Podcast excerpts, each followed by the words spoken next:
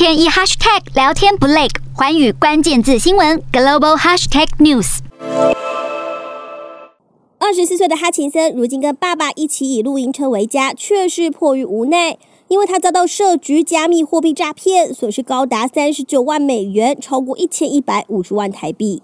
He just kept saying things of like, "Look at this money that can help support your family." Obviously, that's what I've wanted to do. I messed up my life. I messed up my dad's life. 哈琴森表示，自己在交友网站上认识了很聊得来的对象，说要教他投资加密货币。而他先是在加密货币网站上注册，又依对方的指示向不明的网站汇入了款项，就开始了所谓的投资，并且在对方的怂恿之下多次加码，是这样爸爸也加入投资。最后，哈琴森要求变现时，却被要求超高额的所谓税金，父女俩这才知道受骗。She told me that it was all a scam, and all I could do was just hug her.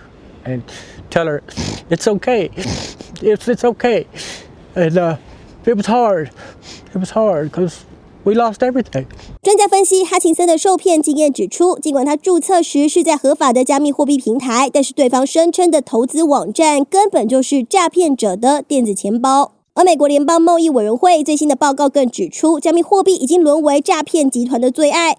最常见的手法，除了像哈琴森这样的恋爱交友型诈骗，还可能提供假的投资机会，或是冒充企业和政府的诈骗。Since the start of 2021, more than 46,000 people reported losing more than a billion dollars in crypto to scams. Those 20 to 49 more than three times as likely as older people to lose money.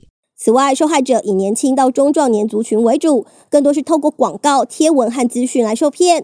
最常见的平台是 IG，占比达三成二，脸书也有近三成。所支付的加密货币还是以比特币为主，高达七成，其次则是泰达币和以太币。美国联邦贸易委员会警告，没有任何的加密货币投资能够保证赚钱，甚至是高额的回报。而铤而走险所获得的，也不见得是富贵。呼吁加密货币投资人要小心诈骗风险。